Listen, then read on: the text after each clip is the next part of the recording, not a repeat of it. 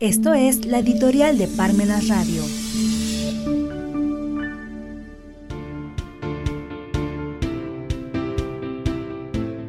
En otro país. Hay partidos que terminan en batallas campales, hay fanáticos que encuentran en el fútbol un buen pretexto para el ejercicio del crimen y en las gradas desahogan los rencores acumulados desde la infancia o desde la última semana. Eduardo Galeano.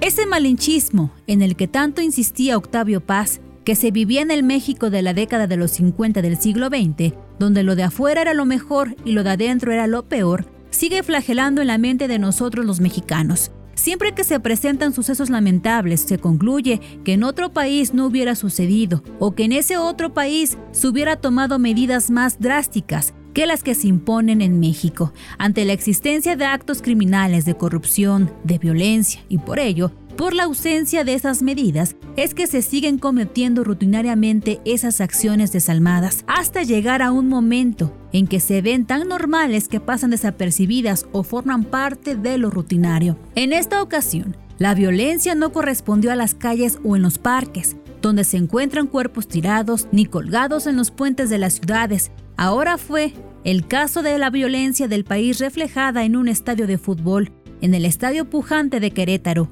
muertos en un estadio mundialista, lo que muestra el reflejo del ambiente del país, una nación que pareciera que no tiene autoridad o que el Estado se ha convertido en disfuncional, que hay instituciones que sí funcionan, pero otras y en su gran mayoría no sucede así, particularmente con las autoridades del orden, pues normalmente la policía llega tarde a todo. Es muy similar lo que sucede con la autoridad y con la policía, con la justicia que se aplicaba en el programa de la televisión de los 70 y 80 del siglo XX en México, El Chavo del Ocho, en donde el personaje de Doña Florinda era quien imponía el orden a la vecindad. Sin enterarse, sin conocer lo que sucede, aplicaba su justicia, sin razón alguna y con la mayor represión. Esto es lo que sigue sucediendo en el país, particularmente con los cuerpos policiales, generalmente no están en el momento y lugar adecuado, llegan tarde y en muchas de las ocasiones de forma torpe. Pero no se te ocurra no ponerte el cinturón de seguridad o olvidar renovar la licencia porque te puedes convertir no en un simple infractor, sino en un delincuente de un delito sumamente grave.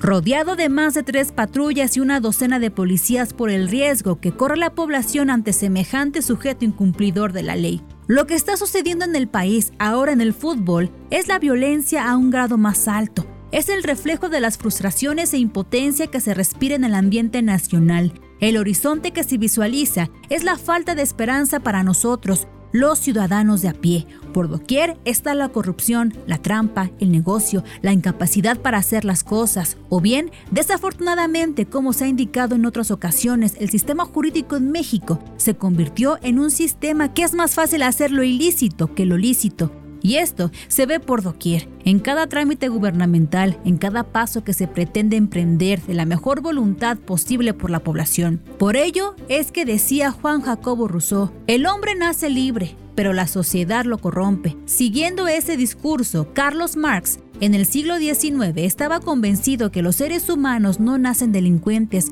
ni los hace la sociedad, sino que los delincuentes los hace el Estado. Deberíamos, con todas estas lastimosas experiencias que estamos viviendo de tantas muertes, corrupción, desentendimiento de las autoridades competentes, impotencia de los ciudadanos sobre estos sucesos, de irnos convenciendo que el Estado de Derecho, que las instituciones actuales, que la división de poderes, el principio de legalidad, el respeto a los derechos humanos y la seguridad jurídica son instituciones que están viéndose sumamente agotadas y que por ello requerimos de otras soluciones, de otras alternativas que desde luego no saldrán de los propios órganos oficiales del Estado, porque esas son las que se han visto rebasadas. Las soluciones tendrán que salir del ciudadano de a pie, que somos los que estamos viviendo estas penurias y que debemos de considerar que la solución debe ser urgente, porque seguimos corriendo el riesgo de estarnos acostumbrando a caminar entre los muertos.